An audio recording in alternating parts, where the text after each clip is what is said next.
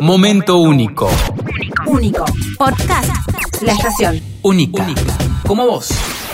Hoy vamos a hablar de la relación con los padres. Ay, Ay, ¿por, qué, por qué ese susto? Sí, sí, sí. Eh, Primero, que voy a traer una frase para empezar de una autora que conocí hace un tiempo que dice, todos somos hijos. todos somos hijos, es verdad. Pero ¿No? en, en el momento de la, sobre todo creo yo, de la crispación, no nos, no nos acordamos. ¿Quién es hijo, quién es padre? ¿Quién es padre, quién es hijo? Eso. Me gusta esto de la crispación porque justamente quiero hablar de esto de la relación con los padres o como podríamos llamar también la sanación del vínculo con mamá y papá o como se dice en constelaciones familiares, tomar a los padres porque vamos a partir de una idea básica. Para que los sistemas familiares funcionen, nosotros debemos, primero que nada, reconocer las jerarquías y los roles y como dije hace un rato, todos somos hijos y tenemos unos padres. Y muchas veces, como vos decís, en la crispación, ¿no? En la discusión o en, el, en la división de los bienes o en tantas otras cosas, ¿qué es lo que pasa? Terminamos desconociendo las jerarquías. Entonces, me parecía importante recordar en este momento que es muy importante en los sistemas familiares buscar el equilibrio, la comunicación, el respeto de los respeto, perdón, por los roles y la jerarquía para de esa manera poder darles el lugar que nuestros padres tienen que tener. Ellos siempre van a ser nuestros padres. ¿Qué tema, eh, ¿Qué tema lo de los padres y los hijos? Eh, yo te quería marcar algo cuando vos lo tirás, es que mm, siento que depende de la edad del hijo y depende de la edad del padre, hay un tipo de relación y va dependiendo a cómo va pasando el tiempo, cómo se lleva uno con ellos, ¿no? Totalmente, y es válido entender que, que con un grado de madurez, de sanación emocional, de conciencia, de responsabilidad frente a la vida, podamos mejorar nuestro vínculo, podamos ir cambiando, perdón, nuestro vínculo. Mm. Sin embargo, vuelvo a repetir, y en esto voy a ser muy contundente, ellos siempre van a ser los padres y nosotros siempre vamos a ser, vamos a ser los Ah, hijos. sí. Y ahí está la clave, en poder tomarlos como padres. Esto fundamentalmente pensando en esto que ya hemos hablado un montón de veces y que a veces a la gente incluso le, le ha sonado hasta un poco desafiante o, o molesto decir, no, no todos pueden pertenecer. Eh, en- yo yo no, no me puedo llevar bien con mi papá que se fue cuando tenía 7 y apareció de nuevo cuando tenía 21. Ah. Está bien, yo, yo te valido eso.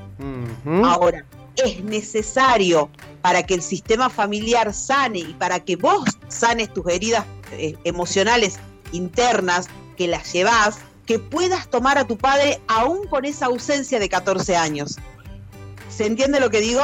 Sí, Sí, sí, sí. es, es re difícil igual porque yo mientras eh, te escuchaba pensaba en esto, en los que eh, Sí. no tienen buena relación directamente o no tienen relación Yo con te- los papás. Yo lo iba a marcar de otra manera. Yo cuando ella lo explicaba, cuando la profe lo explicaba, yo pensaba en la palabra heridas. Cuando alguien está herido porque le dijeron algo, porque le dijeron una frase, eh, más allá de que volvemos a esa frase, hay que tomar en cuenta que los padres siempre van a ser padres, pero es difícil sanar o difícil eh, entablar una relación con, con buena, buena energía si hay algo que, que hiere, ¿no?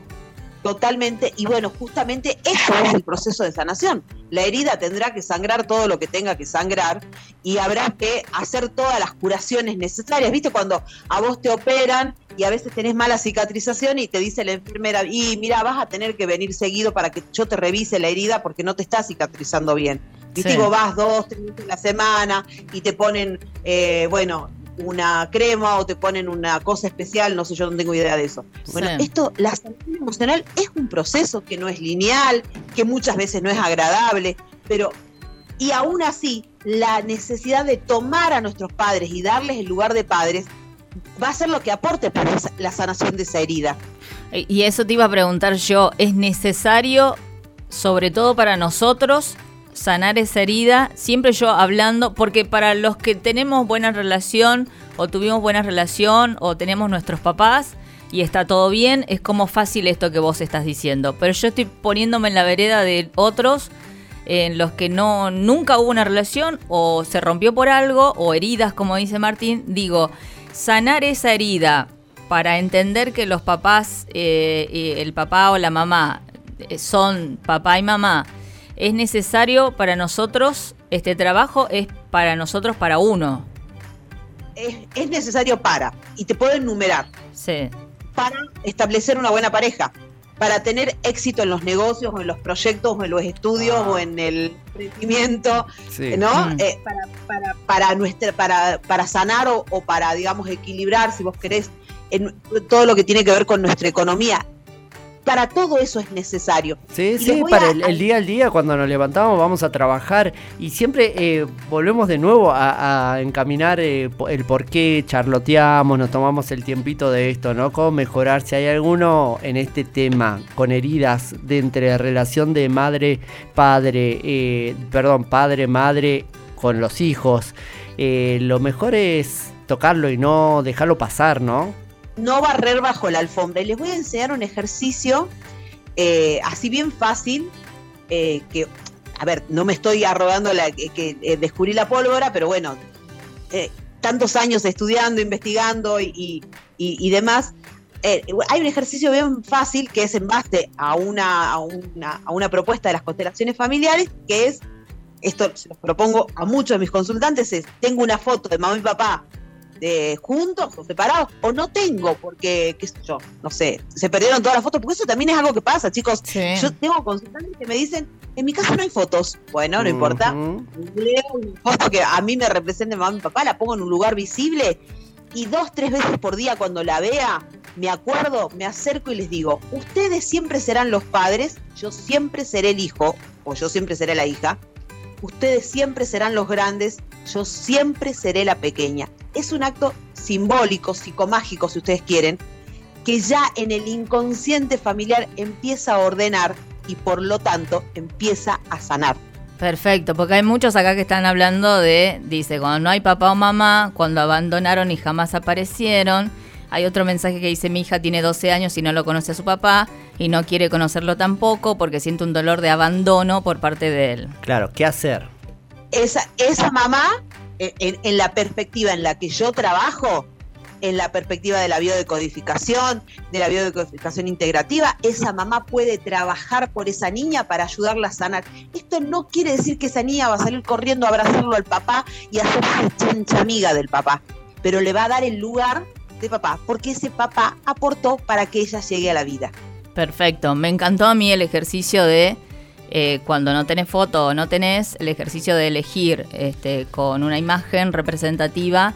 eh, me parece que está eh, bárbaro ese. Eh, chicos, también hay que decir que somos 50% padre y 50% madre, dice por acá.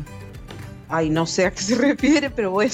Que a veces calculo, entiendo, no sé, que Paternar, ¿será eso? Copaternar y comaternar. claro, como a veces las mamás hacen de mamá y papá y los papás de papá y mamá en una Eh, relación. Eso es una forma de decir, pero en realidad hay un padre y hay que darle lugar. ok. Sí. Acá dicen, yo conocí a mi padre a los 12 años, pero no quería conocerlo. Siento que se metieron con mis decisiones y no me preguntaron. Aún hoy por hoy siento como esa rabia. Sí, esa rabia es la herida de la que hablaba Martín. Y el tema es que esa rabia y esa herida es la que te va drenando energía, entonces de Al- pronto te encontrás, por ejemplo, en que no puedo, tengo tres materias y no me puedo recibir de contador, por decirte una tontera. Y en, Este- y en- algún momento te agarra el bajón, más cuando lo, lo- Obvio. sí, cuando lo ves a ese tema con profundidad, no sé, cualquier día, en el laburo, eh, en el fin de semana, eh, y te pones a analizar. Eh, y, y retomo la pregunta de acá de otro de, de los mensajes que nos llegaban. Y cuando no hay papá o mamá, cuando abandonaron y jamás aparecieron, ¿qué hacer? hay que, hay que darles el lugar igual. Porque para que esa persona esté en el mundo, en este plano, tuvo que haber una mamá, una mamá y un papá. No les llames mamá y papá. Tuvo que haber una persona que aportó un óvulo y una persona que aportó un espermatozoide. Esas personas existieron. Por eso es darles un lugar. Por eso hablo de, de actos simbólicos. Recién yo decía, no tengo, no los conozco. Bueno, busco, busco una foto eh, de Google que me parezca simpática, que me guste una parejita, y, a- y empiezo con mi acto psicomágico de todos los días darle su lugar. Perfecto. Yo a los 13 años conocí a mi padre y fue lo que fuera, lo que haya pasado entre ellos. Nosotros culpa no tenemos y tengo una relación maravillosa con Eh, ambos, dice. Eh, por acá dice, Coli, es normal que no sea muy íntima con mis padres, o sea que no le cuente todo como hay algunas, porque hay veces que necesito un abrazo de ellos por cada corazón roto o alguna otra cosa y me lo guardo. No hay algo que sea normal ni algo que no sea normal, porque en realidad la, la, la realidad depende de cómo la miramos. Ahora, sí es cierto, y esto le respondo a ella, pero también le hablo a los papás que tienen hijos chiquitos. El diálogo, la comunicación, la confianza con los chicos se construye desde que son chiquitos. Yo no puedo pretender que mi hijo me cuente que tiene el corazón roto porque se peleó con la novia o con el novio, y antes, durante todos los años anteriores, no, tu- no le di confianza para hablar, para, para contarme y demás. Entonces, esto, eh, la, la- la oyente co- comenta como es normal, yo, yo le digo para que ella se quede tranquila, que la pregunta es, ¿qué es normal? La, todos vivimos realidades diferentes. Probablemente, por la forma que ella se vinculó y de la forma de crianza que sus papás pudieron hacer con lo que sabían y lo que tenían, no le dieron ese espacio para esa confianza donde podamos charlar de, Chema, hoy no sabes que en el colegio me regastaron y la verdad es que vengo rebajoneado porque me gastaron porque se me, este, qué sé yo, se me abrió la zapatilla y quedé con, con la goma fuera de la zapatilla y todos se me rieron. Y capaz que ese dolor, esa vergüenza, yo me la guardé porque los vi a mis papás que se sacrificaban un montón y yo traerles un problema de que se me había roto la zapatilla era traerles un problema más. Y no es que mis papás no querían saber de mí, se dio la circunstancia así. ¿se entiende? Sí. Sí, sí, Entonces, digo, las crianzas también, hablar eh, en este caso, que, que es un tema que me apasiona, de crianza respetuosa, de crianza consciente, es algo que estamos hablando hoy. Probablemente, y no, no vamos a poner acá a sacar los DNI de nadie, solo el de Mirta Legrand, todos tenemos edades diferentes y todos hemos sido criados en, en, digamos, en generaciones diferentes. Entonces, los de algunas generaciones por ahí no le hemos contado a nuestro papá o a nuestra mamá que nos habíamos peleado con el noviecito con el cual nos veíamos a las escondidas porque no le habíamos dicho que teníamos noviecito. Sí, hay que entender eso también, ¿no? Los tiempos, los tiempos, eh, las crianzas. Bueno, ahora, los padres de ahora, que siempre hablamos con Mer acá también, es otra de las eh, consecuencias de cómo es la relación después con los hijos, ¿no? Totalmente, yo siempre cuento anécdotas que no, no voy a contar ahora porque son anécdotas muy personales o íntimas de conversaciones que yo he tenido con mi hijo. Y cuando la gente me mira con cara de cómo hiciste para poder hablar de eso, yo les cuento que mi hijo cuando tenía dos años me decía, ma, vayamos a la cama a hablar de la vida. Entonces nosotros empezamos a hablar de la vida cuando él tenía dos años. No es que yo esperé cuando él tuvo 16 y decirle, che, ¿te gusta alguien? ¿Está saliendo? Claro. Yo, eh, Claro. ¿entendés lo que digo? Sí, es sí, una construcción. Eh, Coli, yo busco a mi mamá por Facebook y mi padre no me dice nada ni mi abuela y ya tengo 40 años.